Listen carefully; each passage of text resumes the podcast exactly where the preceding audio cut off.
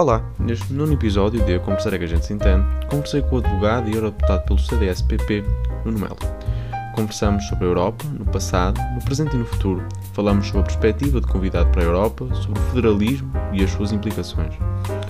Abordamos os problemas da direita no Portugal contemporâneo, o aparecimento dos novos partidos à direita, as razões do seu aparecimento e as suas consequências mais imediatas. No fim, ainda tivemos tempo para abordar os maiores problemas de Portugal na ótica de convidado, coincidindo também, em alguns casos, com as minhas maiores preocupações. Foi uma longa, mas extremamente estimulante conversa sobre a Europa, as direitas e Portugal. Espero que gostem.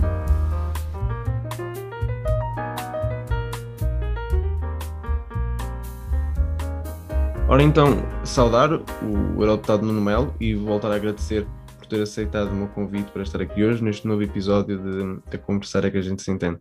Gostava de começar por fazer uma pequena contextualização sobre o CDS, espero estar à altura, mas nasceu em 1974, eh, no, no verão, num dia quente, não só pela temperatura, mas também pelo clima social que se fazia sentir no Palácio Cristal. Saiu eleito Diogo Freitas do Amaral como primeiro presidente do CDS seguiram-se bons resultados eleitorais, eh, fez parte do governo com o PS Mário Soares, depois na Aliança Democrática com Sá Carneiro e Ribeiro Teles e depois com Pinto Balsemão. Seguiu-se Francisco Lucas Pires, que tentou tornar o partido mais eh, europeísta, um partido federalista e liberal. Os resultados não foram os melhores. Seguiram-se resultados fracos com Adriano Moreira, e com a nova presidência de Diogo Feitas do Amaral, que tentou recentrar o partido. Seguiu-se Manuel Monteiro, que mudou o nome de Centro Democrático Social para Partido Popular. Os resultados foram mais positivos, tornou o partido mais conservador, eurocético, anti-tratado de Maastricht. Foi expulso do PPE. Seguiu-se Paulo Portas na liderança mais longa do partido. Eh, entre as duas, as duas partes da sua liderança teve José Ribeiro e Castro, os resultados de Paulo Portas foram positivos, teve por duas vezes em governo, seguiu-se Assunção Cristas e agora Francisco Rodrigues dos Santos. O CDS já foi um partido grande, com 46 deputados na Aliança Democrática, com 24, com Paulo Portas em de 2011, mas também já foi o partido do táxi, com quatro deputados em 87, e agora eh, também não passa por bons momentos, e certamente vamos poder abordar esse tema mais à frente. Gostava de começar por falar sobre os temas europeus. Uh, neste momento é difícil distinguir o CDS e o PSD a nível europeu, pertencem ambos ao mesmo partido, correram uh, juntos em 2014, na altura numa candidatura uh, encabeçada por Paulo Rangel. Então o que eu pergunto ao eurodeputado Nuno Melo é quais são as principais diferenças entre o CDS e o PSD a nível europeu? Bom, antes mais obrigado pelo, pelo convite. Vamos o, o PSD e o CDS são, no plano europeu e no plano nacional, digamos que aliados estratégicos. Nós governamos muitas autarquias em conjunto do país, que, cujas vitórias só foram possíveis precisamente porque estas duas famílias políticas de centro-direita souberam, através de projetos que eram de vantagem, considerados de vantagem para as autarquias, pôr de lado diferenças eh, e, com isso, conquistar ou vencer a esquerda dar alguns exemplos, Porto, Braga, Sintra, Coimbra, Cascais, nós estamos a falar de pequenas autarquias Porto, estamos a falar de autarquias onde os votos dos dois partidos foram decisivos para uma mudança para o nosso espaço político, hum, sendo que eh, hoje há diferenças que se notam, também no plano nacional como no plano europeu, desde logo se tivermos em conta que com a liderança do Dr. Rui Rio, o PSD é afirmado claramente como um partido centro, Aliás, o doutor Rio é, nisso, honesto quando diz que o PSD nunca foi um partido de direita, é um partido de centro. Ora, o que eu sempre defendi é que, eh, louvando a sinceridade, o espaço político à direita do PSD não pode ser deixado eh, a fenómenos mais ou menos de circunstância, do momento, mediáticos, eh, sem grande densidade ideológica, um, e o CDS tem que se afirmar como esse partido da direita democrática. Foi isso que eu tentei nas últimas eleições europeias, marcando também isso a distinção com o PSD, mesmo com o Paulo Rangel.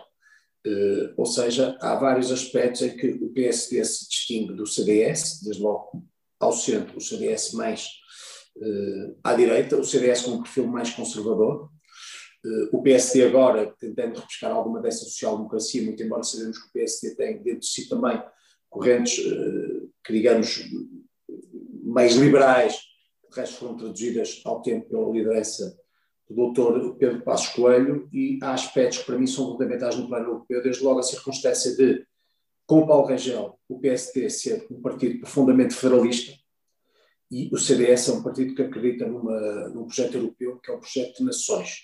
E eu costumo dizer que se eu fosse francês, ou alemão, ou italiano, tendo em conta que o Reino Unido saiu na sequência do Brexit, seria talvez o primeiro dos federalistas, porque via nisso vantagem, enquanto representante de um grande país que, eh, na circunstância demográfica e na capacidade criadora de riqueza, e nisso de influenciar os nossos destinos comuns, mandaria. Acontece que nós somos um país periférico da Europa, eh, com 10 milhões de habitantes, e no federalismo perderíamos o que hoje é uma riqueza, que é um mosaico, e seríamos diluídos numa vontade. Eh, numa vontade que seria basicamente avassaladora de quem só por si decidiria tudo. Hum, e, portanto, enfim, para lhe deixar aqui algumas diferenças entre o PSD e o CDS do ponto de vista europeu, sempre depois é naturalmente, aliás, partilhamos a mesma família política, o Partido Popular Europeu, há depois aspectos em que nós coincidimos, por exemplo, tal qual o PSD, somos contra a possibilidade de listas transnacionais e, portanto, de, das listas, de, de, de, componente das listas europeias ser decidida em Bruxelas através dos diretórios dos partidos, portanto acreditamos que a representação tem que ser eh, nacional, há questões onde coincidimos na avaliação da política externa, outras nem tanto. E, portanto, enfim, para deixar aqui alguns exemplos apenas. Sim, falou aí da questão do, do federalismo, o PSD neste momento é um partido federalista a nível, a nível europeu. Eu gostava que, que, que se prestasse mais sobre esse tema e que dissesse quais, qual é a razão principal de Portugal não poder beneficiar com o federalismo europeu. Portugal é, na realidade, a cauda da Europa, mas também se virarmos o mapa ao contrário, podemos ser a cabeça da Europa, podemos ser a entrada da Europa no, através de, do Oceano Atlântico, temos uma ligação histórica com a América e com a África. Eh, Por que é que Portugal pode, não pode ser importante neste federalismo europeu? Essa, essa é a centralidade que nós invocamos sobre Portugal numa perspectiva que é atlantista e que, em certa medida, se enfraquecida com o Brexit. Um dos nossos aliados estratégicos nessa perspectiva atlantista era o Reino Unido, que nos compreendia, que nos interpretava e, basicamente, estávamos do mesmo lado quando defendíamos essa ligação muito importante e Portugal aí beneficiava dessa tal centralidade, se considerarmos a África e a América a par da Europa. Mas, pragmaticamente, nós, quando falamos de União Europeia, falamos desse eixo franco-alemão.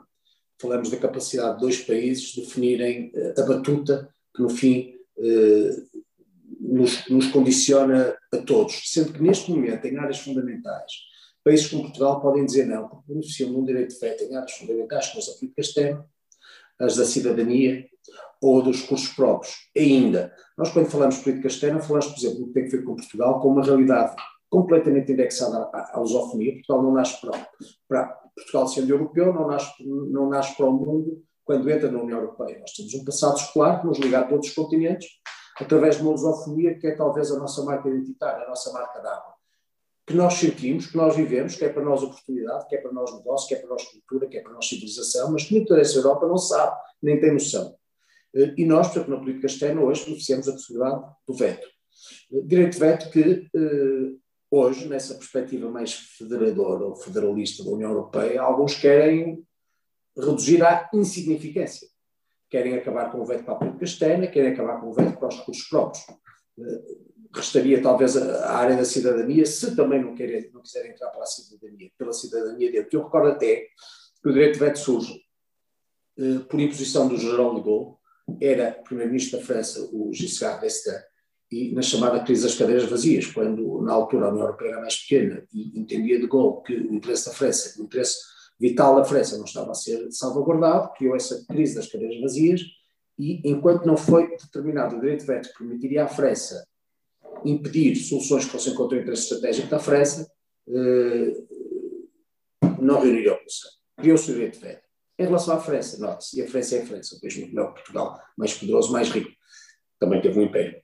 Ora, Portugal hoje vive eh, basicamente mão estendida, valoriza apenas a entrada de dinheiro. E para receber mais dinheiro é capaz de aplicar tudo, capitular em relação a tudo. Está à venda, está em saldo. Ora, eu sublinho que a nossa pertença à União Europeia é antecipada por essa pertença ao mundo, na base de valores que são muito maiores do que a simples mercearia do deve haver, que agora este problema de, de, de, de resiliência eh, e recuperação e resiliência são um exemplo. Portugal fascina-se quando entram os milhões. Os políticos de curto prazo, a pensar na próxima eleição, veem logo antecipadamente, ou pensam logo antecipadamente onde é que poderão conquistar alguns votos. E se para isso tiverem de abdicar de razões que são eh, matriciais, históricas, identitárias, renegam qualquer coisa. Só pensam no dinheiro. Isso acontece a propósito do federalismo. O federalismo é pensado em Portugal por muitas pessoas que não conseguem ir além do dinheiro, do que pode entrar, do ganho imediato, abdicando tudo o resto. Nós somos uma nação antiga da Europa, com, enfim, mais de oito séculos de história, que vale nessa diferença. Portugal, no plano da União Europeia, são realmente 10 milhões, agora em 400 e qualquer coisa milhões. Mas pensamos no mundo, o português é a língua mais falada do hemisfério sul. Não é o inglês, é o português. Graças ao Brasil é verdade. Mas o Brasil é talvez a nossa maior criação. O português, o, o Portugal está em todos os continentes, através dessa língua, mas também através de laços, através dos genes, através da história, através do interesse estratégico. A CPLP é um exemplo, mas há outros.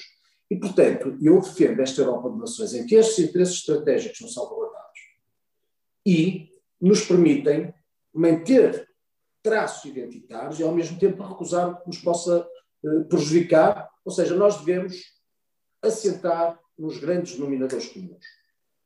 Mas temos que ter presente também que a União Europeia é um projeto de diferenças. Ao contrário dos Estados Unidos da América, que nascem de um denominador comum, ou seja, a luta contra o, Império Colonial Britânico, inglês, a vontade de uh, serem uma nação unida pela mesma língua, pela mesma uh, religião, por muitos fatores identitários. Facto é que uh, a União Europeia, e portanto, enfim, começa como confederação e acaba em federação, a União Europeia é exatamente o seu oposto. A União Europeia é feita de povos diferentes, com línguas diferentes, com países muito antigos, países muito recentes, alguns deles nascidos na sequência da extinção dos vários impérios no, no, no pós-Primeira Guerra Mundial, eh, países nascidos da desagregação do Império Austro-Húngaro, países nascidos depois da, ou que voltam a, a ganhar soberania depois da, da queda do, enfim, do Império Soviético, no caso da, da, da URSS. Hum, e, portanto, este mosaico, países que fizeram guerra entre si Sim. e que têm desavenças que persistem hoje. E, portanto, se a União Europeia é o melhor projeto de paz, não extingue administrativamente aquilo que são diferenças de séculos. E para um alemão, o inglês continua a ser um inglês e o italiano continua a ser um italiano. E por que têm hoje, até os milhões de mortos que sofreram, vontade de eh, serem motores deste projeto comum, isso não invalida quando em causa esteja o interesse estratégico. Aí prevaleça a vontade mais forte. Prevalecerá sempre. E Portugal nunca será mais forte. E onde é que a União Europeia, onde é que conseguimos identificar que a União Europeia, no caso a CE, foi um projeto de extremo sucesso, extraordinário sucesso, deu sempre resposta a todos os problemas? Foi principalmente quando pragmaticamente percebemos que através do mercado, alargando os nossos mercados exíguos, um mercado que nos transforma numa das maiores economias globais, permitindo circulação de pessoas, de bens, de serviços e de capitais, nessa perspectiva nós ganhamos sempre e crescemos sempre. Onde é que começamos a falhar? Quando quisermos a integração política, quando de repente quisermos, quando quisermos uma Constituição Europeia, eh, quando quisermos o hino europeu. Eu recordo que uh, a, a, Constituição Europeia foi chumbada em referendo por franceses e holandeses. Não fosse isso, hoje teríamos esse projeto federalista já completamente em curso, sendo que agora à conta da crise do Covid, está em curso esse projeto federalista, só que sem que os povos possam pronunciar e sem que possam dizer não. Infelizmente, eu... hoje em dia também, muitos dos povos hoje, infelizmente, porque só valorizam o dinheiro, eu não me admiro que assinadas essas notas, esses euros, abdicariam de muito dessa sua soberania, a pensar no seu futuro imediato. Eu, talvez por razão geracional, tenho uma visão de muito da avaliação do passado e de longo prazo uma perspectiva que é de vantagem de nações. Sim, falou de. Sobre, projeto comum, Gostava de fazer uma questão sobre a questão das, das vacinas. Houve uma aquisição centralizada em Bruxelas das, das vacinas, não sobre uh, como correu, porque pode ter corrido um bocado mal a forma como foram feitos os contratos, mas gostava de perguntar a sua opinião sobre a ideia em si e sobre a intenção em si e sobre a aquisição uh, centralizada de dívida por parte do Banco Central Europeu. Isso é positivo ou é o início de uma maior integração europeia?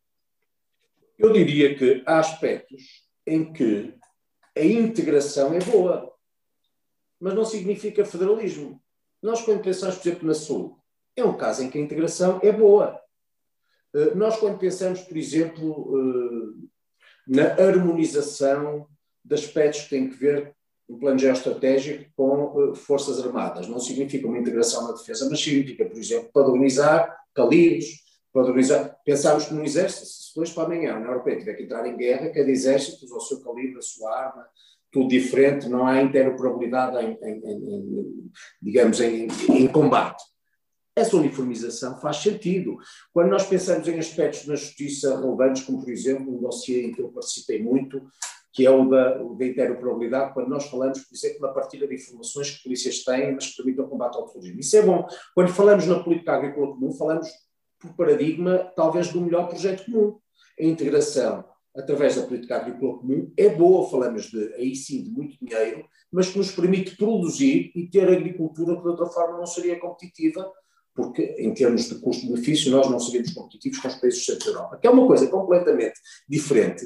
Nós queremos um governo europeu, queremos ministros europeus, em que, em que Portugal fosse transformado numa espécie de, de região da União Europeia ou Estado federado demandaria muito pouco. Uh, quando eu refiro a saúde, o caso das vacinas é um exemplo que nos mostra que a integração é boa. Mas é boa porque permite melhor coordenação, melhor negociação, melhores preços e aí esbater egoísmos nacionais. Eu recordo que no início da crise, em março, eh, foram países ricos, caso da Alemanha, fecharam fronteiras e impediram a saída de medicamentos e equipamentos que eram importantes para os outros países no início da crise do Covid. Eh, esse foi o nosso sinal. Agora, em 2021, curiosamente, a Alemanha foi dos primeiros países a ajudar Portugal e a ter cá médicos e equipamentos, aconteceu há pouco tempo atrás. Por outro lado, a circunstância de nós negociarmos em conjunto a aquisição de, de vacinas, isso é bom, porque nós conseguimos vacinas a um custo que, se tratado individualmente pelos Estados, eh, seriam muito maiores. E, portanto, o que eu digo é, há aspectos, e aí a casuística é que tem que entrar. A minha lógica é que o primeiro critério de grande vantagem é o princípio da subsidiariedade. O princípio da subsidiariedade é matricial, é, é inerente, está nos tratados como sendo identificador do projeto europeu. E o que é que diz? Diz que a União Europeia deve estar onde os países não façam melhor por si. E essa é para mim uma regra boa. Onde Portugal por si consiga fazer melhor, não tem que pedir decisões a Bruxelas, nem querer que Bruxelas decida. Onde, eh, coordenado por Bruxelas, decidido por Bruxelas ou tratado por Bruxelas, um, determinadas políticas setoriais resultem melhor, então aí sim que essa integração aconteça e seja aperfeiçoada. Dei-lhe alguns exemplos, do agrícola comum, saúde, certamente, no plano militar, que é coisa diferente do exército europeu, que sou contra o exército europeu, uh, mas há aspectos onde, onde isso é simplesmente impossível. Eu volto a chamar uh, à discussão o tema da política externa. Por exemplo, nós quando falamos das relações com a Rússia, se reparar, é completamente diferente. Pensamos nas relações com a Rússia uh, a leste, Sim. por países que são que integravam, enfim, que estavam sob o jugo soviético e do comunismo e que agora estão na, Europeia, estão na União Europeia, ou países do sul da Europa, caso Portugal ou de Espanha. Nós vemos a Rússia como uma realidade distante, como um parceiro de negócios, quer dizer, não vemos como uma, como uma, uma ameaça imediata, mas falar com um polaco, uh, se falar com a maior parte dos cidadãos dos países de leste, destes países de leste que eu, recebo, que eu refiro, perceberá que a Rússia é, no presente, considerada uma ameaça fortíssima. É um aspecto estratégico fundamental desses países. Uh, tive, agora esta visita recente do Jeff Borrell, nosso representante para a política externa à Rússia, viu como correu. Viu como foram as reações a leste, uh, além de ser desprezado pela, pela Rússia e por Vladimir Putin, foi depois apocado pelos representantes destes países de leste, consideraram isso uma manifestação de fraqueza. Para Portugal, coisa passou mais ou menos diferente uh, ao lado. E, portanto, a política externa é um dos casos me parece que a subsidiariedade funciona melhor, porque nós temos interesses estratégicos em matéria de política externa que não são como os outros países. E os outros países é a mesma coisa, entende? E por isso eu aqui valorizo o princípio da subsidiariedade e na definição das vantagens, obviamente que a casuística. Sim, eu tinha aqui outras questões também relacionadas com a questão do, do federalismo. Nas, em 2014 uh, houve um candidato, ou cada partido europeu apresentava um candidato informal à, à presidência da, da, Comissão, um Spitzenkandidat. Em 2019 aconteceu, mas nenhum do, dos, dos Spitzenkandidatos se tornou presidente da Comissão Europeia. Na altura o seu partido apresentou o Weber, mas não, não, não conseguiu os, os apoios necessários esta possibilidade de os europeus votarem numa pessoa para presidir a, Comissão Europeia, que tem implicações enormes no nosso país e em todos os países, porque é de lá que saem as diretivas comunitárias, hum, é positivo ou não? Na verdade, nós agora trabalhamos num processo de decisão, que significa que a iniciativa legislativa não é do Parlamento Europeu, mas em muitas áreas um, o processo legislativo é trabalhado uh, em conjunto. Um, vamos cá ver. Pragmaticamente, quem manda na União Europeia é o Conselho, ainda. Sim. O Conselho agrega os governos. E os governos uh, tendem a ter em conta o que é mais relevante para cada país. A União Europeia é uma entidade um bocadinho atípica, porque tem representantes de todos os partidos em representação dos diversos países. a nomeação dos comissários é feita pelos governos, que em cada momento estão à frente dos destinos do país significa que nos sítios são governos socialistas, nos são governos democratas cristãos, nos são governos liberais. liberais e, e, portanto, só isso mostra bem a impraticabilidade da Comissão enquanto governo europeu. Um, pelo menos tal qual nós o configuramos. Uh, acresce que o Spitzenkandidat foi, é uma, uma demonstração acabada da, de ineficácia de uma vontade que outros têm, a Alemanha também, por exemplo, possa das listas transnacionais, que eu considero um perfeito disparate, e nisso Paulo Rangel também, curiosamente, eh, no Parlamento Europeu dentro do PPE. Mas, um, que ao dizer, estejam a votar, votem no, votem no, no CDS ou no PSD, porque estão a votar num, candidato para a presidência europeia, que no caso era o Manfred Weber, curiosamente, um dos últimos democratas cristãos da, da Europa, dentro do PPE, se assim pode dizer. Não, aquilo é feito uma mentira, porque já se percebeu-se logo, no curso da contenda, as outras famílias políticas não iam cumprir coisa nenhuma e não iam aceitar que fosse Branco Feito Weber.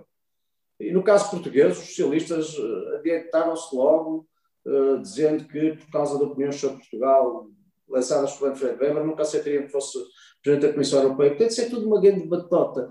E uma grande batota porque levou, por exemplo, muito, muito da campanha a ser centrada numa questão que não ia ser decisiva não é? Sim, mas eu fazer debates. nem sequer sabia que, se, que se existia. Portanto, preciso que se diga. Há, há parte disso. De resto, veja bem, nós temos a conversa da legislação em Portugal. Eh, porque Lisboa está longe e nós decidimos melhor eh, nas nossas regiões do que se decidiria ou se decide através do terreno do passo. Paradoxalmente, depois achamos que decide muito melhor transferir os poderes de Lisboa para Bruxelas. Dizer, isto é, é uma coisa um bocadinho esotérica. Sendo que, insisto, há uma única razão, principalmente estes países mais dependentes, caso Portugal, que é dinheiro. Cá gerem mal, acumulam dívida, trazem sucessivas bancarrotas e depois, no estado de necessidade, a melhor coisa que, lhes, que se lhes sugere é criar uma, um artifício político, que é o deste federalismo, que realmente só beneficia os grandes países da União Europeia. Nós tínhamos milhões de exemplos. O dumping que uh, afeta tanto da nossa indústria através de mercados emergentes, da Índia, da China, do Paquistão, a, mercado, a abertura do mercado europeu a estes mercados que não seguem as mesmas regras, não têm os mesmos custos sociais, ambientais, utilizam matérias-primas que cá não são permitidas, muitas vezes recorrem ao trabalho infantil, colocam os produtos cá a preços impossíveis comparativamente a qualquer empresário europeu. Muitos produtos ficam a um preço abaixo do preço que possível um empresário europeu suporta tudo isto. Bom, no final, porque é que isto é decidido assim? É decidido assim porque os grandes países, caso da Alemanha com a enorme indústria automóvel e da França e da Itália, a Itália, por exemplo, com a maquinaria de, de alta precisão e maquinaria de, de, que é utilizada depois na, na, na produção diversificada no, no, resto do mundo. Tem, obviamente, a China como um mercado impressionante, muito relevante, do qual não querem, não querem, não querem aplicar. E, portanto, são capazes, nesse custo de oportunidade, de prejudicar a atividade produtiva de países do Sul, para eles beneficiarem desse grande mercado desses países emergentes. Mas os principais prejudicados com esse dumping somos nós. Porque a indústria automóvel chinesa não compete propriamente com a indústria automóvel alemã, ou italiana ou francesa. Até para a indústria automóvel aí sim são protecionistas. Sim. Não tem cá a Tatra, não tem cá veículos baratos fabricados em muitos desses, desses mercados. Portanto, aí fecham. Mas falar da indústria têxtil já não fecham. Se falarem de, de, de, dos produtos hortícolas, já não fecham. Abriram o mercado aos produtos hortícolas de Marrocos, enfim, do, do, do, do Norte da África, sabendo que competem com países principalmente, a mais baixo custo, é com os países do sul da Europa. No caso de Marrocos, por exemplo, tem hoje empresários franceses que se associam a marroquinos e produzem ali o que depois iam ao mercado europeu e competitivamente significa dumping em relação aos produtores do sul da Europa. Quando fala do, da indústria têxtil, pensa exatamente da mesma coisa. E, portanto, enfim, tudo isto é, é, é, é uma, é uma, é esse, esse passo federalista é idílico. Eh, eu não duvido que esses grandes países o quereriam. E eu prefiro não ter ser candidato nenhum e ter uma, uma, uma, Comissão Europeia que funciona aqui como contrabaleço do Conselho, mas sei que as coisas são assim, do que entrar numa aventura que depois não tem retorno. E, e, a nossa soberania custou sempre muito a reconquistar. E não foi só em 1640, foi muitos meses. Ora, gostava, gostava então de, de eu questionar também sobre a questão do, dos, dos impostos e da possibilidade de impostos europeus. Eh, tem voltado a ser tema, particularmente sobre a questão dos Big Tech, portanto, Facebook, Amazon, Apple e Google, eh, são mercados eh, que não são de concorrência perfeita, são monopolísticos. Deve a União Europeia ter impostos centralizados ou há a possibilidade de, através do modelo de Estado-nação, taxar-se esta, esta, estes grandes monopólios? ver, eh, não deve a União Europeia ter impostos eh, centralizados. Eu, sou o único eurodeputado que se bate contra os impostos europeus neste momento na União Europeia, aliás, desde o início, por várias razões. Eu volto a insistir, os, os impostos europeus são os chamados, eh, integram-se os chamados recursos próprios nos termos do tratado, dos tratados, implicam unanimidade e uh, justificam o direito de veto ainda. O que se pretende, e o que querem os federalistas europeus, é acabar com o direito de veto em relação aos impostos europeus, podendo esses impostos europeus serem decididos centralmente através dos Bruxelas quando criados. Hoje, uh, a indústria digital é apenas um pretexto. Mas um pretexto no precedente garante-nos o que vai ser criado, mas não nos permite saber como irá terminar. Ou seja, eh, nós neste momento não temos uma máquina tributária em Bruxelas, mas nós sabemos como começa esta coisa dos impostos. Eh, uma vez criados, nunca mais acaba. E agravam-se sempre. E não é a mesma coisa, nós falamos de um imposto, eh, porque não se refere apenas à, à indústria digital.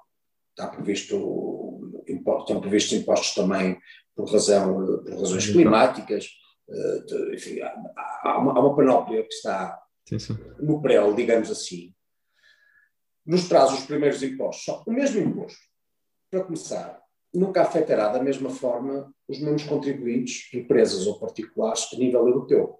Porquê? Nós não temos o mesmo custo de vida, não temos os mesmos rendimentos per capita, uh, não temos os mesmos custos de energia, uh, não temos a mesma dívida externa, há circunstâncias de cada país que fazem com que o mesmo imposto tenha impactos muito diferentes conforme os países a que sejam aplicados. Só que o imposto não vai ser diferenciado, não vai ter um imposto X para Portugal um imposto Y para a Alemanha. Criada a máquina tributária, nós sabemos como começa, não sabemos como acaba. Hoje vão ser estes impostos, amanhã vão ser quaisquer outros, que terminada a regra da unanimidade. Bruxelas decida sem que Portugal possa dizer não, porque acaba também o direito de veto. Imagine-se, de repente, se lança um imposto sobre a indústria têxtil. Portugal não tem direito de veto. No entanto, a indústria têxtil onde é que existe? Existe em Portugal. Existe qualquer coisa em Itália e em Espanha. E os gregos fabricam o. E os gregos, e os gregos vendem, vendem muito algodão. Uh, mas, portanto, os impostos europeus são terríveis. Depois isto me dizerem que, bom, mas são, são impostos apenas sobre as uh, grandes empresas, algumas delas que não são tributadas, caso das que refere. Google, Facebook, etc. Em primeiro lugar, um estudo da União Europeia mostra que Portugal é o terceiro país da União Europeia que mais empregos criou na área digital. Logo, Portugal está a aceitar matar a galinha dos ovos de ouro. Este é um dos casos em que o digital vinha a nosso crédito. E depois, eu nunca vi nenhuma empresa que fosse afetada com um imposto que não fizesse depois repercutir esse imposto no consumidor. Porque a empresa não vai guardar para si o custo. No momento em que Bruxelas decidir esse imposto, o que é que estas empresas vão fazer? Dizer o consumidor paga. Portanto, nós vamos pagar mais, seja como contribuintes, seja como consumidores. E eu acho, eu estou é cansado de impostos, eu não quero mais impostos. Acho que a política tem que inovar para além da tributação e para além dos impostos. Há qualquer problema, impostos. E realmente são pretextos. Uh, mesmo quando se fala da, da, componente ambiental, e todos nós temos uma preocupação ambiental, uh, uh, o peso do imposto vai ser assimétrico, porque a, a, nossa capacidade produtiva, as nossas indústrias, as nossas empresas são muito diferentes. Sim. Portanto, francamente, eu sou profundamente contra os impostos europeus. Acho que a tributação é uma das áreas eh, determinantes da soberania dos Estados. Curiosamente, os, os, impostos nascem como forma dos parlamentos limitarem os poderes centrais na sua, no seu arbítrio. E o que é que estamos a ver aqui? Uma discussão sobre impostos europeus em Bruxelas antes mesmo de serem discutidos nos parlamentos nacionais. O que para mim não é muito normal. Fazia-lhe também uma questão sobre. Uh a estratégia europeia. A, a, líder da União Europeia já há uns anos esta parte é claramente Angela Merkel tem tido uma, uma posição de destaque uh, e de centralidade. No final deste ano vai abandonar a chancelaria alemã. Que implicações isso vai ter no seio da União, da União Europeia, faça redundância, e que futuro pode ter a União Europeia sem Angela Merkel? Sabe, eu, eu, não acredito em pessoas providenciais, embora reconheça a grande qualidade da chanceler Merkel, principalmente a razão do seu país, mas também preocupada com o projeto europeu.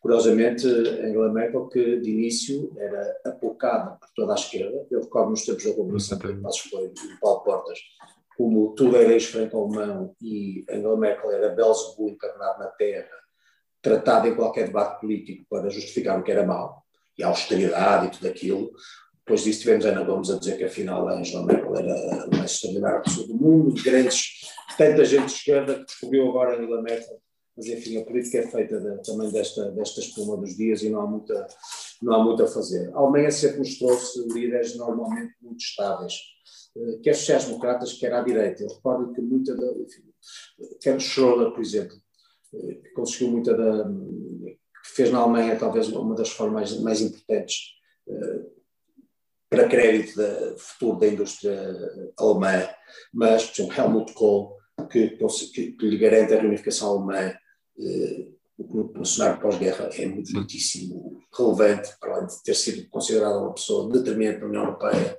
Agora, Angela Merkel, outros se lhe seguirão. Eh, mesmo Ursula von der Leyen, se pensar, eh, surge como alguém que, à frente da Comissão Europeia, no início, justificava alguma reserva, em muito pouco tempo ficou consolidada como uma pessoa que tem sido apreciada em diferentes quadrantes políticos. Portanto, eu não temo pelo futuro da, da União Europeia eh, pós-Merkel, porque, para além do mais, eu também não quero conceber o líder alemão como líder da Europa. Sim. Portanto, é para nós bom que a Europa tenha, que, a Alemanha tenha bons líderes, porque a estabilidade da Alemanha significa um motor a funcionar bem, uh, mas uh, preocupa-me mais que o resto dos países tenham bons líderes, por exemplo, Portugal tem um péssimo, para que, para que possamos aí fazer a nossa parte. É? Ora, agora entrando mais na, na questão da política nacional, em 2019 foi candidato pelo, pelo, pelas listas do CDS novamente a eurodeputado, num, numa, numa retórica mais inflamada e mais, e mais radical, os resultados não foram tão positivos, não, não conseguiu eleger o segundo eurodeputado, eh, que seria Pedro Mota Soares. Dois anos depois disso, este ano, em 2021, André Ventura, com um discurso mais radical, mais polarizado e polarizante, eh, conseguiu ter excelentes resultados, com 500 mil votos. É evidente que não há transferência direta de votos entre as presidenciais e as legislativas, já aconteceu isso com Basílio Horta e com Freitas do Amaral, certamente casos que lhe são queridos, mas uh, representa uma tendência. Eh, nestes dois anos, que mudanças estruturais é que existiram para haver esta, esta crescente uh, radicalização? Eu diria assim, eh, eu fui candidato em 2009. O CDS tinha, eh, nesse momento, dois eurodeputados eleitos numa lista de coligação com o PSD. Luís Queiroz e José Ribeiro Castro.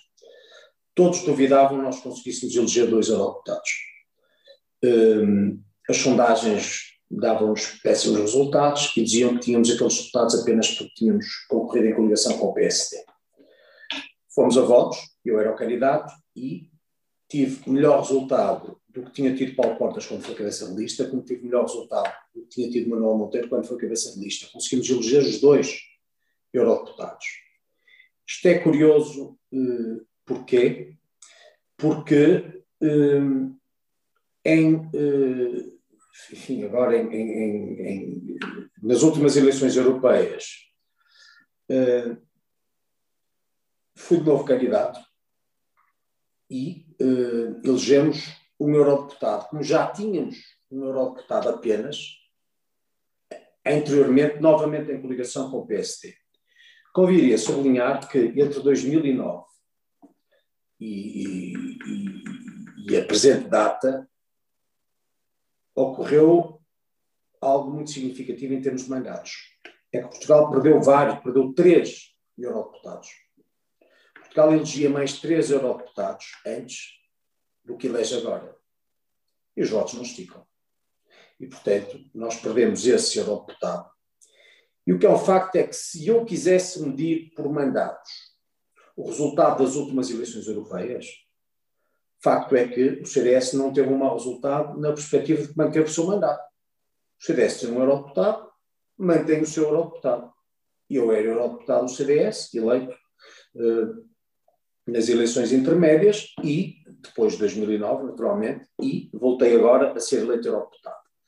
Em termos de percentagem, baixamos. Significa que tivemos 6 e qualquer coisa por cento, perdemos aqui perto de 2% dos votos. O que é que justifica este menor resultado? Tendo em conta que o candidato é o mesmo, certamente o problema não é do candidato, porque as pessoas estavam a avaliar a mesma pessoa. Há duas coisas que mudam entretanto. Uma é a liderança, e outra é uh, uma certa reconfiguração político-partidária que começa a acontecer à direita em Portugal. Nas eleições de 2009, o presidente do partido era o Paulo Portas, uh, nas últimas eleições europeias, a, a presidente do partido era a Assunção Cristas. Uh, nas últimas eleições europeias, o CDS já não vivia um extraordinário momento devemos reconhecer, avaliado por sondagem, embora a Assunção tenha tido pouco antes em eleições autárquicas, o melhor resultado sempre em candidatura isolada em Lisboa e essa justiça tem que ser feita. Mas eh, eu e a Assunção Cristas não tínhamos rigorosamente, em rigor, a mesma visão eh, interna, muito embora eh, estivéssemos de acordo em relação ao essencial. Só que, nas eleições europeias, eu já tinha lido esta reconfiguração político-partidária, a ascensão de novos partidos com representação parlamentar, que eram partidos concorrentes do CDS, e o reposicionamento feito pelo Dr. Rui Rio significava que, quando o PSD se assumia como um partido ao centro e renegava o que fosse à direita, a menos que o CDS se assumisse então na lógica das diferenças, como esse partido de direita que é, direita democrática, direita racional, direita, direita que é importante num regime democrático, uh, esse espaço político ficaria vazio.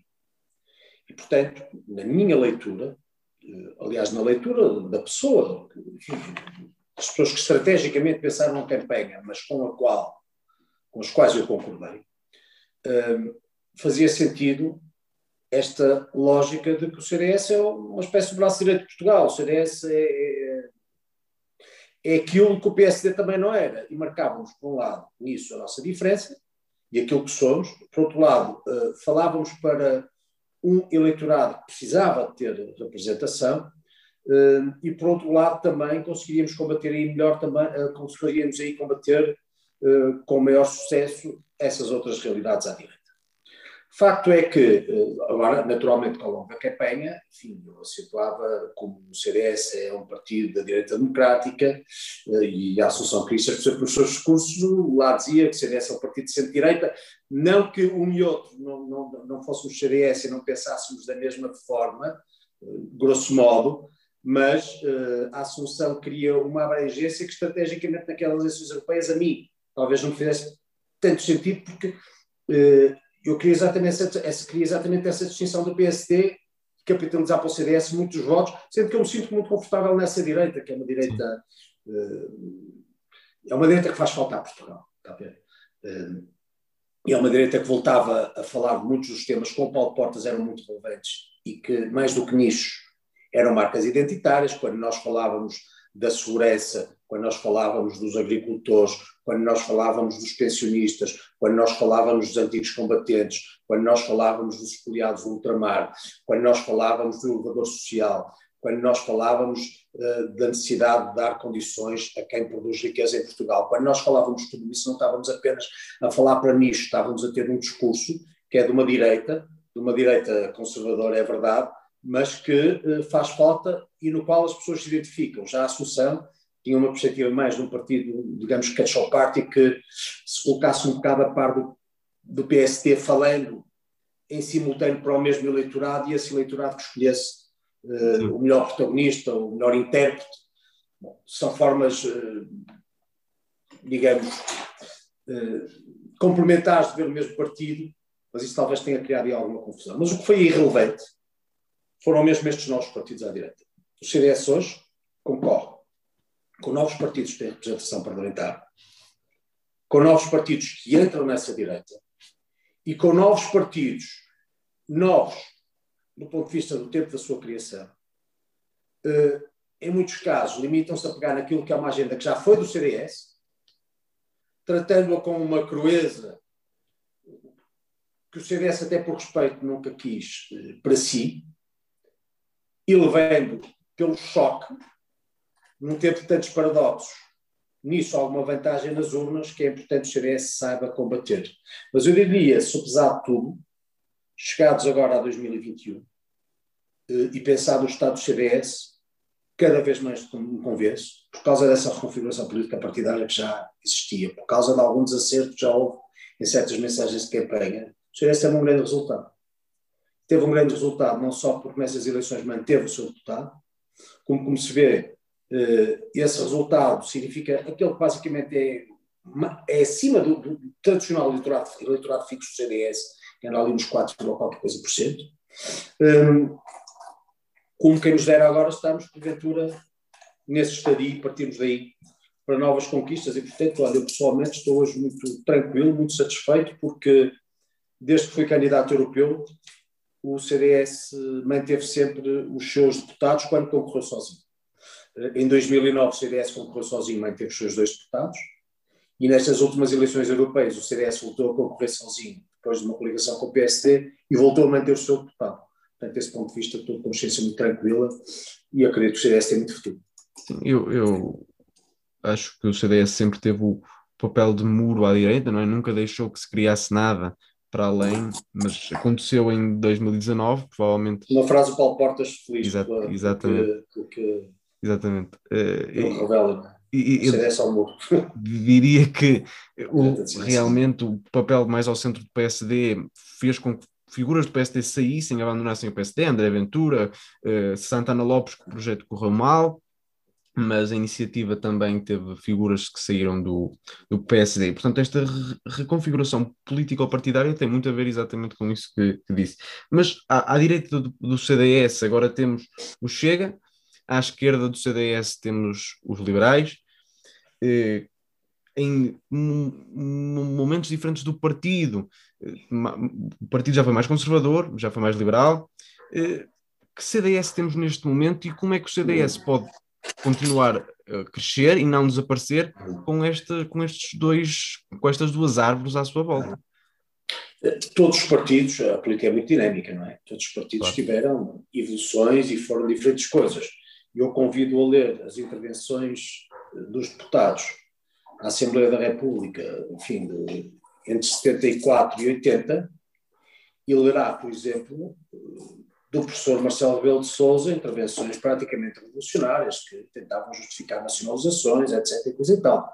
O único partido, desse ponto de vista, o partido mais coerente, desde 64 até hoje, na sua dinâmica, eh, no seu fio condutor, independentemente de ser mais conservador ou uh, mais liberal em determinados momentos, o partido mais coerente, com o discurso mais atual, desde aquele voto contra a Constituição da República Portuguesa, que nos trazia ao caminho para o socialismo, até hoje, é o CDS. Se ler declaração, essa declaração de voto do CDS, que justifica o voto contra essa Constituição, percebe que o voto é completamente atual. Lido agora em 2021, uma pessoa do, do espaço político de centro-direita revê-se completamente naquele voto. E é um voto dos anos 70. Mas se ler qualquer intervenção, qualquer protagonista parlamentar do PSD ou do PS dos anos 70, verá ali todo o fermento revolucionário e todo o discurso que nos deu essa guinada para a esquerda das nacionalizações, da reforma agrária e tudo mais, que, que enfim, que, que me a mim a ser do CDS, felizmente, e não dou o meu tempo por, por perdido, nem a minha opção por errada. Eh, sendo que isso leva-nos ao estado atual e a esses novos partidos. Quando falamos do Chega, vamos cá. Há uma grande diferença entre o CDS, desde logo, e partidos como o Chega, ou como a Iniciativa Liberal. Para começar, uh, o CDS é forjado nas urnas. O CDS tem uma representação autárquica nacional. Quando digo nacional é no continente, nos Açores e na Madeira. Tem um grupo parlamentar, apesar de tudo, relevante e que, independentemente uh, do tamanho, tal qual sucedeu no passado, é brilhante. O CDS teve sempre quadros extraordinários uh, nas suas bancadas parlamentares. Temos uma, uma representação no Parlamento Europeu, temos uma densidade, eu diria, administrativa no território, através de representantes políticos, que é também nacional. Uh, o CDS é um partido fundador da democracia portuguesa. E para já, independentemente de todas as projeções de voto, nada disto ao chega, nada disto é iniciativa liberal. Para começar, o liberalismo, hoje feito em partido através dessa iniciativa, é uma corrente com que o CDS sempre esteve bem, sempre tivemos liberais no nosso seio. Uh, por exemplo, o António Pires Lima é um, foi, foi, um dos primeiros rostos, da, da, da, digamos, dessa, dessa componente liberal do, do CDS, ou da tendência liberal do, do CDS como tivemos conservadores, e temos, temos democratas. Portanto, desse ponto de vista, não traz nada de novo. Eh, e à direita, muito do que Ventura diz é, em, em certo aspecto, daquilo que é, digamos, compaginável com a nossa perspectiva de democracia, muito o que nós dissemos com outra linguagem. Quer dizer, ter hoje o, o Ventura a falar de polícias e de segurança, o CDS quantas vezes já o fez? Ter Ventura a falar de, de, do que sucede à esquerda, de uma certa, um certo pendor à esquerda de instituições, nada que o CDS não tenha dito. Quer dizer, depois tem o outro lado, que para mim é fora de caixa e com o qual eu não me arravejo. Mas o que é que é o Chega? O Chega ao Ventura, não é mais nada. Se eu perguntar na rua o que é que é o Chega, além do André Ventura, as pessoas não sabem. Porque é aquilo quem vota no Chega vai votar numa pessoa diz assim umas coisas de peito feito, um bocadinho e mais amplificadas, e no, no momento de, de, revolta, de desamor com o sistema político que se vive em Portugal, as pessoas têm, já, já que é para a ruptura, é para a ruptura, é para este que nós vamos. Mas não é porque eu acho extraordinário ou porque o Chega seja um partido relevante enquanto tal. O Chega é aquilo, é aquele, é aquele homem que sai do PSD, nem sequer sai do CDS. Se o André Ventura tivesse vencido as eleições europeias, perdão, se o André Ventura tivesse vencido as eleições autárquicas, hoje era um estimado autarca do PSD, Presidente de Câmara. Uma vez chega. Tenha-se bem conta disso. Sim. Tal qual a iniciativa liberal. E, portanto, o CDS tem que ter essa crença. Tem que saber usar as suas vantagens originárias, a sua capacidade no terreno, a sua identificação com as pessoas, a circunstância de ter vários protagonistas e quadros com Portugal se revê, que Portugal qualifica, independentemente de onde vota, sempre nada disso tem chega. Mas, tendo presente essa nova realidade, essa reconfiguração político-partidária, e tendo bem presente também que isso significará novas regras. Nós estamos a falar de partidos que estão no Parlamento, não é a mesma coisa. Estamos a concorrer com partidos que são protesto, e até passam bem, mas não estão no Parlamento, ou partidos que estão no Parlamento passam a ter voz própria, tempo de debate próprio, entrada nas televisões todos os dias, passam a entrar no campeonato, na primeira divisão. E nós temos que ter isso noção, temos que nos adaptar aos nossos tempos, temos que melhorar a nossa mensagem, temos que encontrar uma pacificação interna que manifestamente ainda está longe de ter sido conseguida e, e acreditar que o CDS faz falta a Portugal. Se tivesse que escolher uma. Se eu tivesse que resumir numa frase toda uma lógica para um partido como o CDS no século XXI, é essa mesmo. O CDS faz falta a Portugal. Faz.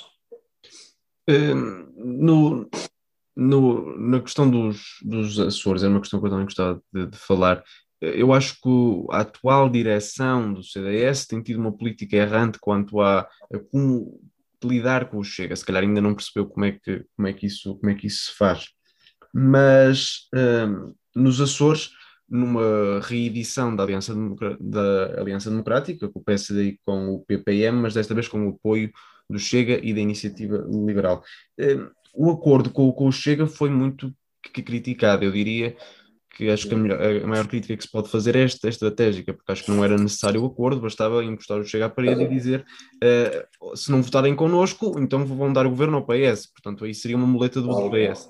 Mas uh, achou-se que se devia fazer um acordo que ponha em fragilidade o PSD e o CDS também, porque as pessoas vão pensar então votar no, no, Chega é a mesma coisa que votar nos outros, porque vai dar ao mesmo, o resultado vai, vai ser o mesmo, vai ser uma coligação. Uh, que estratégia pode ter a direita para lidar com o Chega? Deve fazer um cordão sanitário e recusando a oportunidade de poder governar a médio e longo prazo? Ou deve uh, abraçá-lo e tentar fazer aquela estratégia do abraço do urso? E, tentar. Eu acho que, em primeiro lugar, eh, em primeiro lugar deve-se evitar falar do Chega. Nós temos um adversário político, que é o PS, fundamentalmente, e um adversário ideológico, que é o socialismo. E é aí que nós nos devemos centrar. Nessa oposição hoje, eh, definir muito bem quem são os nossos adversários. No momento em que nós estivermos a, transformar como adversários formais eh, parte deste debate dialético outros partidos do espaço político de centro-direita, estamos a desviar o foco e estamos a valorizar esses partidos. Portanto, nós temos que querer ser por nós muito mais do que podemos fazer pelos outros, aos outros, a começar, falar do que é o CDS e do que o CDS pode apresentar de diferente em relação a um protagonista antigo desse arco da governabilidade, que é o PSD, manter o PSD no quadro estratégico que hoje nos mantém, eh, nos tem na governação de muitas autarquias e nos levou a alguns governos de Portugal e eh, não perder tempo a falar em descenas de iniciativas liberais. Isto estrategicamente. Coisa diferente da avaliação que tem que ser feita contados votos. Porque contados votos, pragmaticamente, pode acontecer, como sucedeu nos Açores, que os votos do Chega, da iniciativa liberal, sejam. Mas isso deve ser avaliado no momento, não significa que até esse momento da contagem dos votos, que até, que até, eh, que até à contagem dos votos, eh, tínhamos passado o tempo a falar do Chega da Iniciativa Liberal. Se contados os votos, os votos desses partidos forem relevantes, forem importantes, forem até determinantes, então assim, aí sim devemos avaliar e devemos avaliar casuisticamente. E casuisticamente significa, desde logo, no plano ideal, eu diria, aquilo que numa frase traduziu quando fazia a sua, a sua introdução. Se os votos da iniciativa liberal e do Chega forem importantes para decidir uma governação, que são o Chega e a iniciativa liberal que têm que dizer. Preferimos inviabilizar esse governo ou dar o poder à esquerda e ao Partido Socialista. Porque no dia seguinte também vão estar a pagar por isso nas urnas. E, e estão a oferecer a sua própria coerência. Quer dizer, se em causa estiver no governo do Rio do Peso Passos Porto, ou CDS, ou um governo do Dr. António Costa. E se neguei um apoio parlamentar, que é coisa diferente de uma coligação formal, claro. um apoio parlamentar ao PSD e ao CDS, eh, estiver o Chega ou a Iniciativa Liberal do Dr. António Costa, bom, então depois terão o respectivo custo de oportunidade, responderão nas urnas, por isso certamente. Uh, claro que me dirá, bem, mas pode acontecer do Chega ter muito mais votos do que o CDS e a questão pode-se ao contrário, o CDS nem contar por coisa nenhuma. Bom, aí nós temos que ter uma crença naquilo que somos, uh, e não podemos representar e insistir enquanto partido até ao limite nesse lugar, nesse, nesse, nesse local, nesse, nesse, nesse papel preferencial e primordial da democracia portuguesa, desse partido que faz falta a Portugal. Não é? Mas eu era assim que me conduziria uh, nos próximos uh, desafios eleitorais, e nós vamos ter agora eleições autárquicas, que teremos depois novamente legislativas. Para, para, gostava agora de falar sobre os grandes os desafios que, que, que, que Portugal enfrenta, ou seja, Portugal é um país com um centro político à esquerda, parece mais ou menos indiscutível. Temos tido o Partido Socialista no governo há 25 anos, eh, praticamente, só temos 7, 7 anos de governos de direita, ou governos não socialistas. Eh, fazendo a pergunta um bocado mais vaga, quais é que acha que são os principais problemas estruturais do país que nos dificultam o desenvolvimento? Nós temos sido constantemente ultrapassados pelos países que entraram em 2004, os países que entraram em 2007, a Roménia e a Bulgária, se continuarmos com, esta estratégia, vão-nos também ultrapassar e nós e a Grécia continuamos a ficar para trás. Qual é que deve ser a estratégia? Quais é são os principais desafios que Portugal enfrenta para se poder desenvolver? Eu digo, os principais problemas são dois: socialismo e dívida. Uh, sendo que uma coisa implica, tem implicado necessariamente a outra. Uh, como bem refere, o, o paradigma de desenvolvimento de Portugal tem sido determinado fundamentalmente pelo socialismo.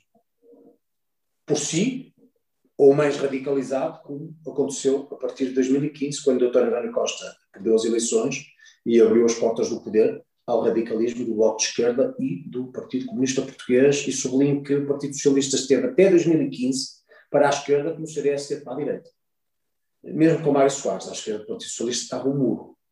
Um, acontece que para governar sozinho, tendo perdido eleições, o Dr. António Costa abriu as portas a esse radicalismo, que significa que só adensou muitas das circunstâncias que justificaram o nosso atraso, que é estrutural, desde 1974, de cada vez que os socialistas mandaram, e com isso significaram despesa, impostos e dívida. A célebre frase da Margaret Thatcher, que o socialismo é muito bom até se acabar no dinheiro dos outros, não é só uma frase, eh, é uma frase extraordinária porque é expressiva, e em poucas palavras, mas, mas sendo expressiva em poucas palavras, define todo um conceito. O socialismo vive com o dinheiro dos outros. E, uh, e nem sequer agradece. Uh, o socialismo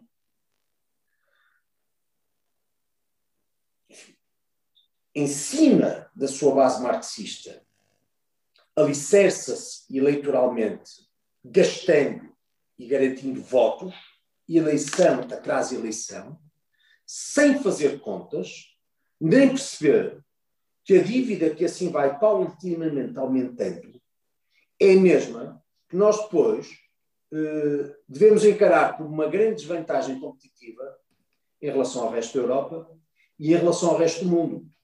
Podem até dizer que num determinado período da nossa história, a partir de 2011, eh, a dívida também aumentou, e aumentou com um governo que era de centro-direita do PSD e do CDS. Sucede que, nesse tempo, na execução de um programa de austeridade tinha sido decidido pelo Partido Socialista, através do Pedro Silva Pereira, que com a Troika negociou mandatado pelo engenheiro Sócrates, o que depois numa expressão que também é muito típica deste socialismo, que também vergonha não tem muita, o Partido Socialista renegou, dizendo não ser coisa sua. O PSD e o CDS no governo limitaram-se basicamente, nas linhas gerais, a executar o que o Partido Socialista tinha determinado com a Troika. Aquilo que depois invocavam em mandato, em, em campanha eleitoral, sobre privatizações da REN, da TAP, eh, várias empresas que estavam, uh, que gravitavam na esfera pública. Tudo isso está no programa de estabilidade e crescimento decidido pelo Partido Socialista. Mas facto é que, ao longo da sua história, cada vez que o Partido Socialista governou, governou uh, aumentando a dívida, abusando da despesa e onerando os contribuintes. E nosso, esse é o nosso maior problema. Portugal vive hoje. Portugal tem um nível tal de dívida que não nos permite baixar impostos. Baixando impostos dá melhores condições competitivas às empresas. e melhores condições de vida às famílias. E estamos assim para muitos anos. Uh, neste momento, cada português é responsável por milhares de euros de dívida. Cada português.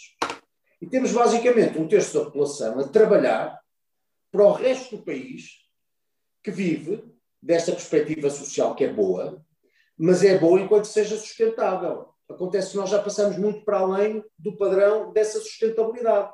Nós temos neste momento cerca de dois terços da população que vive do trabalho dos outros. Referimos aos formados, esses próprios trabalharam toda uma vida, portanto é um retorno mais do que justo.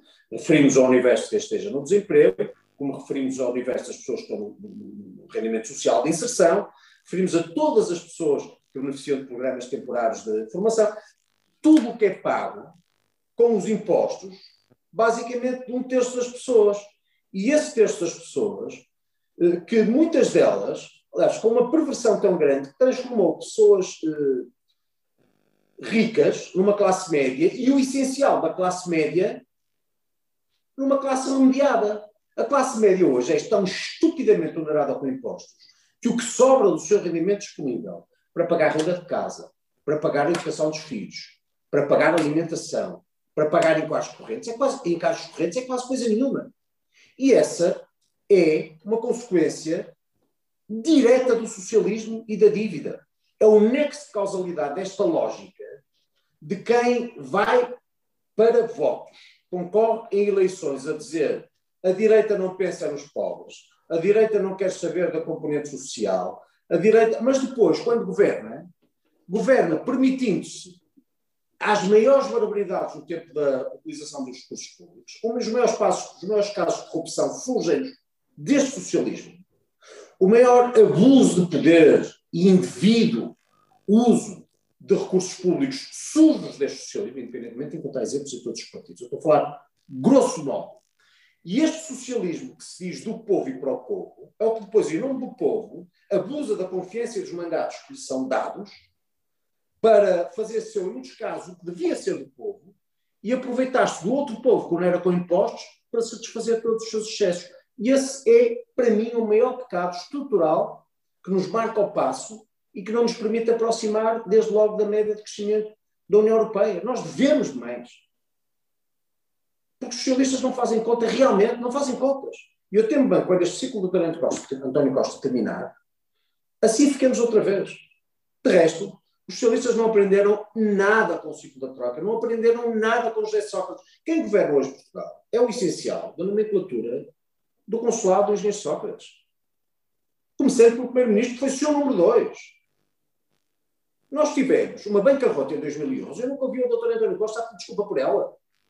Ou o doutor Pedro Silva Pereira, ou, um, ou, ou, ou Santos Silva, ou que, se perceber quem no essencial nos governa hoje, estão lá os antigos ministros, secretários de Estado e assessores do governo do engenheiro Sócrates, que começaram a insistir na mesma receita logo depois de uma derrota em 2015, sendo que valeu, valemos aí, ao menos, devo conceder, Uh, Mário Centeno, que teve uma habilidade, foi, em certa medida, manter a extrema-esquerda dentro do universo da influência do PS, sem conceder tudo, apesar de terem concedido muito, conseguido muito, e, por outro lado, levar para dentro do governo alguma necessidade de uh, boas contas, que dependesse da vontade política uh, dessa nomenclatura antiga, dos tempos dos engenheiros Sócrates, nunca teria sucedido. Mas, apesar de tudo, muitos dos resultados estão aí. Eu, eu acrescentava alguns problemas que, que, que, certamente estão relacionados também com isso que, que, que, falou eh, em relação à dívida. Desde 1995, portanto, desde a saída de Cavaco Silva, a dívida aumentou de 62% para 130 e qualquer coisa, que deve estar atualmente. Portanto, mais que duplicou, claro que a altura da Troika aumentou bastante, mas, mas mais do que duplicou com o engenheiro Sócrates. Exatamente. O engenheiro Sócrates mais do que duplicou a nossa dívida. E, e, e isto, isto tem consequências na nossa, em, em, toda a nossa política. Mas, por exemplo, nós temos um problema estrutural relacionado com o nosso envelhecimento. Uh, o nosso índice de envelhecimento uh, é o terceiro maior da União Europeia e espera-se que atinja, que passe a ser o maior. Portanto, em cada, em, em cada 100 jovens há 161 idosos com mais de 65 anos. Isso tem problemas para a segurança social e para a, e para o, a saúde também, a nível de gerontologia. Uh, o nosso índice sintético de fecundidade é de 1,42, está abaixo da média europeia e está abaixo dos 2,1 necessários para haver a renovação das gerações. Uh, a nível educativo, uh, nós continuamos a ser o país menos instruído da Europa. Depois, claro que, que a produtividade continua bastante abaixo da média europeia e continua a afastar-se da média europeia. continuamos a ter salários baixos, impostos altíssimos deixo a sua, a sua escolha para pegar em, em, algum destes temas e, e, e falar sobre que, que, consequências isto tem para o nosso país. Vamos cá ver, temos mais até, temos mais, em, em, tese geral, dizer aquilo que considero os dois problemas fundamentais há menos de 40 anos de Portugal. Socialismo e dívida, porque vivem de mãos dadas desde 1974. Uh, onerar uh, diariamente os portugueses, mas há depois há outros problemas estruturais muito relevantes. Banca. Uh, Portugal viveu anos de absoluta delinquência bancária, com, uh, como se viu, instituições como o BPN, BPP, BCP, BES, a mostrarem o que eu nunca julguei fosse possível acontecer numa instituição desta natureza. Tinha, até ao BPN, a 2008, à minha passagem pela aquela comissão de inquérito na Assembleia da República, os bancos como instituições probas, instituições honestas, instituições fundamentais que poderiam viver melhores ou piores ciclos, mas uh, agindo num quadro da legalidade e daquilo que supunham seriam as melhores opções. E não. O que nós verificamos foi uma absoluta perversão em favor de alguns, de decisões alucinadas de concessão de créditos sem garantias capazes, de investimentos eh, eh que não lembravam a ninguém, eh, enfim, de imparidades que eram ficcionadas tudo aquilo que depois tem implicado uma recapitalização pelos contribuintes de milhares de milhões, ao BPN foram 7 mil milhões de euros. 7 mil milhões de euros. Nós há pouco estávamos a falar dos recursos próprios, uma, uma, um, aumento da, um aumento da prestação do Estado de, para o orçamento da União Europeia de 0,2% significava perto de 300 milhões de euros e se fosse de 0,3% era perto de 700 milhões de euros. Eh, e por causa disso estamos a pedir impostos europeus, não bem. Sendo que quando fala só de BPN, fala de 7 mil milhões de euros. A banca significou uma recapitalização de milhares de milhões de dinheiro dos contribuintes, mas lá está. Isso leva-nos à dívida e leva-nos ao eh, socialismo. O mesmo se diga de, de uma certa perversão de uma, alguma classe empresarial de topo, que em Portugal, muito eh, coordenada com um certo poder político, foi beneficiando desse nosso paradigma de desenvolvimento, levando-nos a obras públicas, principalmente, perfeitamente desajustadas, faraónicas, prejudiciais em muitos casos, mas que levaram muitos dos nossos recursos e hoje se prestam aos eh, maiores escândalos. Nós, quando pensamos em obras públicas como Tua ou Sabor, pensamos no momento de, eh, pensamos num modelo de desenvolvimento que nos levou milhões, que hoje nos custa muito mais no pagamento da energia que temos todos os dias, mas num paradoxo que nos leva àquela imagem de um gigante Sócrates eh, em plenas montanhas dizendo a única coisa que falta ali é betão. O fim do Tua, da linha do Tua, foi o fim de toda uma forma de vida, de uma ligação do mundo rural capaz eh, e eh, natural e lógico no quadro de um país que é diverso o sabor, quando eu no Parlamento Europeu questionava a Comissão Europeia sobre a existência de uma barragem, que não significava acréscimo de energia, e ia destruir o último rio selvagem da Europa, nunca tive uma resposta capaz, mas aconteceu. Curiosamente, houve um ilustre governante socialista que teve nestas coisas todas, uh, não importa agora o caso, mas que até teve também ligado, não importa. Uh, portanto, esta, esta, nós temos, portanto, uma certa classe dirigente que é reconhecida. Uh, enfim, podemos levar todos os outros casos que aqui nos encheriam na nossa conversa, mas esta ligação da classe dirigente, a quem decide politicamente, uma classe dirigente que é perversa e não pensa no interesse público, e uma classe política que invoca o povo, mas depois uh, beneficia particularmente com isso, tem-nos marcado passo, tem-nos tem -nos, tem -nos definido um caminho de um suposto desenvolvimento que realmente não o é. A carga ideológica cada vez maior nas nossas universidades e nas nossas escolas, que são hoje espaços de ideologia permanentes, a pensar na formatação de toda uma geração. Uh, nisso os socialistas conseguiram, em Portugal, com grande eficácia, uh, exercer o pior marxismo, que é, eu diria, consignar gerações através da educação. É o tempo, é o tempo de um percurso escolar, de pequenino até ao fim da cadeira universitária, quando de primeiro não se, não se fica noutro, noutro ponto. Mas uh, quando aí se vê doutrina, é uma geração que depois é formatada a aceitar o que os socialistas e o Bloco e o PC hoje têm por normal. Refiro-me uh, à ideologia de género através da suposta cidadania. Eu sou mais possível a favor da cidadania nas escolas mas é cidadania. Não sou nada apologista hum, de que, por exemplo, como aconteceu há poucos dias numa escola, suponho que em Lisboa, entre outras coisas, se ensinem aos alunos conceito de direita e de esquerda, então o que é que é a esquerda? A esquerda é tolerância, abertura a novas perspectivas, aceitação da diferença. O que é que é direita? Direita é intolerância, direita é o conservadorismo. É Isto acontece nas nossas escolas enfim, no, no, escolas, isso, isso, é o ensino público, muito nosso ensino público, tem muito extraordinário. A mesma coisa nas nossas universidades, onde muita gente que está hoje, principalmente ditos investigadores, estão lá porque são de esquerda.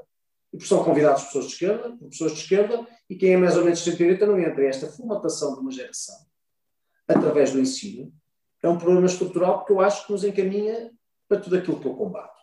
Eh, não é verdade, quer dizer, eu ter eh, uma aula de cidadania, que posso ter igualdade de género, começa com um vídeo da Marisa Matias, qual é a legitimidade de um Estado ensinar os meus filhos é que eu possa dizer não, sobre um conceito que é também político, quando falamos de igualdade de género, estamos a falar de política, e de visões completamente diferentes à esquerda ou à direita, porque é que eu não ia poder dizer não a ter a Marisa Matias a, a servir de base para uh, o ensino dos meus filhos?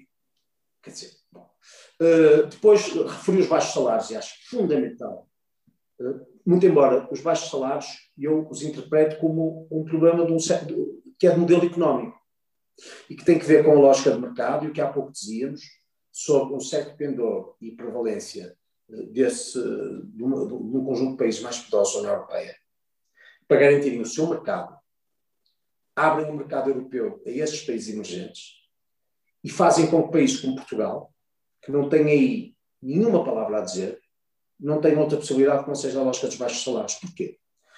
Penso, por exemplo, a Norte de Portugal e a indústria têxtil. Mas penso o vestuário, o calçado, penso no essencial da nossa indústria. Quando eh, a União Europeia abre as portas ao dumping, porque esses países que exportam para a União Europeia exportam na base de economias de Estado. Quando falamos da China, estamos a falar de uma economia de Estado. Sim, sim. Quando temos um país como a China a comprar as reservas de ferro quando temos um país como a China a comprar as reservas de algodão, acontece que aqui, por exemplo, a norte, o algodão tenha evoluído no preço de 2 euros e qualquer coisa para 13 euros e 70 no tempo do ano. Porquê? Porque no mercado não há algodão para comprar. A mesma coisa aconteceu no ferro. Só que no ferro, como afetou a indústria alemã, os alemães meteram-se a caminho. E aí quiseram penalizar a China. Mas, neste modelo económico, voltou, à base, estes países emergentes conseguem colocar na União Europeia produtos que muitas vezes ficam abaixo do preço do custo possível aos produtores europeus, principalmente do sul da Europa. Qual é o único custo de produção em que o empresário europeu, para continuar a funcionar, ainda consegue mexer?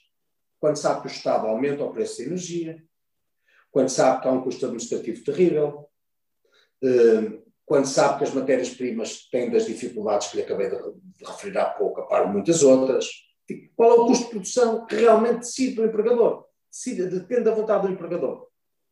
É o fator salário. Sim. Ou seja, para nos mantermos competitivos numa escala global, em que estes mercados emergentes, eh, pelo dumping, afetam a nossa capacidade produtiva, os empresários europeus esmagam salários e, esmagando salários, criam um ciclo vicioso. Por outro lado, nos retira competitividade, porque se um povo, ou os vários povos, não tiverem salários dignos, para além da triste ideia de vida, eles próprios consomem menos e eles próprios estimulam, do ponto de vista interno, as respectivas economias. E, portanto, o que nós temos que tratar é mesmo do modelo económico. Um modelo económico que permita uma economia de mercado, que é uma coisa completamente diferente do capitalismo selvagem. Eu acredito profundamente na economia de mercado, mas deploro o capitalismo selvagem. A economia de mercado tem regras e não permite distorções de mercado. O capitalismo selvagem vale-se quem puder. Infelizmente, hoje, muito desse capitalismo selvagem está assente na União Europeia porque as regras que distorcem o mercado só são realmente implementadas quando esses grandes países têm grandes interesses económicos, são beliscados. E nós somos a moeda de troca que servimos para renegar a boa competitividade e nisso restam os baixos salários. Da agricultura à indústria de muito o que temos, por exemplo, em Portugal. E, portanto, o modelo económico, lembrou muito bem, eh, é uma. Olha, aí está. À escala global, devia ser uma das prioridades da União Europeia, se não a prioridade da União Europeia. Sim, falou, voltando um bocado atrás, falou da questão da educação. Eu diria que a nossa educação é uma educação que não há liberdade de escolha, porque tem de ir para a escola da rua onde se nasce, e isso cria desigualdades, eh, não só sociais, eh, do, do grupo social onde se nasce, mas da rua onde se nasce. Portanto, são, desigual, são desigualdades. Claro que uma liberdade total criaria segregação também, mas teria que arranjar um meio termo e o nosso sistema educativo não, não o arranja. O nosso elevador social está parado, está estagnado, está variado, uh, o que tem consequências até, por exemplo, na, na, como falou há bocado, do desamor com o sistema político. Quando um pai percebe que o filho vai, vi, vai viver pior que ele, provavelmente tem desamor com o sistema político. É, é possível viver, e esta como última questão, é possível vivermos numa democracia sã e saudável sem elevador social? Não, claro que não. O elevador social é a essência, eh, ou deveria ser a essência, de qualquer regime político. Eh, pelo menos que se queira no oposto de um, sistema de, de, casta, não é verdade, usar uma frase de Augusto do é? Mas o que nós temos hoje é, um, é, realmente um sistema de casta, em que quem tem tende a perpetuar-se e, e, quem tem menos dificilmente tem essas oportunidades, a menos que em alguns casos opte pelo cartão. E leva-nos ao governo de Portugal, desde logo, começa por ser um caso de família. Mas um, o elevador social está hoje fortemente comprometido e, e, e, e, até do ponto de vista solidário. A geração dos meus pais, uh, que era uma geração que passou muito mais do que hoje a sua geração tem o que os meus pais nem sequer pensaram. Alguma vez fosse possível, não é? Uh, para além da, da circunstância das guerras, uh, esteve em África, o meu tio esteve na Primeira Guerra Mundial, quer dizer, uh, o facto de não poder ter livre circulação de pessoas e bens, o facto de não beneficiar deste mercado grande, o facto de não ter os fundos comunitários, o, toda a lógica social que hoje existe realmente, apesar de tudo, dá-lhes vantagem, dá vantagem às atuais gerações, que a geração dos nossos pais não tinha. Mas a geração dos meus pais, o facto é que, quando tiravam um curso, tendencialmente iria trabalhar na área da sua licenciatura. Quando conseguia um emprego, tendencialmente, tinha um emprego que era para a vida e bem remunerado. E quando descontava para a Segurança Social, sabia à partida, quando fosse reformado, teria a sua pensão garantida. Hoje, uh, curiosamente, tendo muito mais oportunidades, a sua geração é muito mais precária. E esse é o grande paradoxo que traz todas as incertezas e impede muito esse elevador social. Hoje em dia, raramente um aluno, ou muitas vezes, ou em grande parte dos casos, um aluno não vai trabalhar na área da sua licenciatura. Uh, claro que depois invocam-se exemplos americanos, estudos que dizem que isso é uma grande vantagem, uma grande riqueza, uma licenciatura é só uma área curricular, é só uma área de formação. Acho nada, mas pronto, será. Quando se licencia, raramente, raramente trabalhará na licenciatura. O emprego raramente é para a vida. Os salários são muito baixos e falta saber se alguma vez não reforma. Isto provoca uma incerteza que tem consequências até do ponto de vista demográfico. Num outro aspecto que trouxe a esta nossa conversa que é muito relevante. Natalidade. Porque um jovem que vive na incerteza daquilo que possa ser o seu futuro, que dificilmente tem condições para um projeto familiar no qual os filhos sejam uma componente essencial. Eu tenho os filhos como a melhor coisa da vida. Antes de ter filhos, percebe-se nada como filhos dá sentido à vida. Eh, quando não se tem dinheiro para pagar as despesas, honrar os encargos e assegurar com mínimo de qualidade ou de segurança essa família, pensa-se duas, três, quatro, cinco vezes e muitas vezes aguia-se o projeto. E tem que ver com isto. Mas eu também ligo muito disso ao tal modelo social. Perdão, ao tal modelo económico. E realmente, eh, nós temos que garantir que as nossas atividades produtivas transversais da agricultura ao comércio, à indústria, sejam competitivas e rentáveis para que os salários possam ser maiores e todo este círculo se inverta. Isto implica um Estado que deixe de ser encargo, e o Estado é hoje basicamente um encargo pelo que cobra raramente dá retorno, e pelos preços que determina raramente significa ajuda, como, por outro lado, boas regras de mercado e, através delas, no combate ao dumping, então, em si, a possibilidade dos nossos empresários, dos nossos produtores, de quem produz riqueza, eh, pagar Sim. com justiça a quem trabalha, porque acho que nenhum de nós dirá que com salário mínimo se vive em Portugal. Sim. Não se vive grande parte das pessoas que trabalham em Portugal recebem salário mínimo. Sim, é verdade. Uh, tínhamos aqui mais conversa para, para ainda para mais uma hora, mas temos que acabar. Então pedi que, que dissesse qual foi o livro que escolheu para apresentar. Livro, quero falar, livro, eu, eu, eu não consigo ter um livro, como não consigo ter uma música, como não consigo como dizer, a música da tua vida, o filme da tua vida, o livro da tua vida, é, é completamente impossível. Porque nós, quando falamos de livros, falamos de momentos diferentes da nossa vida. Claro Uh, e falamos de, de áreas que são completamente, às vezes até opostas. Eu tendo para livros que são históricos e biográficos. Uh, mas se eu pensar, eu, eu, eu, na minha adolescência, no pós-adolescência, quando penso, exemplo, em Júlio Verne, Júlio Verne é um, um, autor que se lê da adolescência até ao fim da vida. Mas, uh, da mesma, mas por exemplo, é impossível uma pessoa pós-leitura não gostar dessa de Queiroz. Ou uh, de Fernando Pessoa. Fernando Pessoa, que agora é tipo um perigoso racista também, alguma, alguns pensadores da praça que querem tratar a par da injustiça de António Vieira, mas isso já são coisas do próprio essa. Mas, portanto, se eu tivesse de escolher autores ou livros, eu diria assim: eu posso trazer aqui quatro ou cinco. Uh, o Império Marítimo Português, do Charles Fox.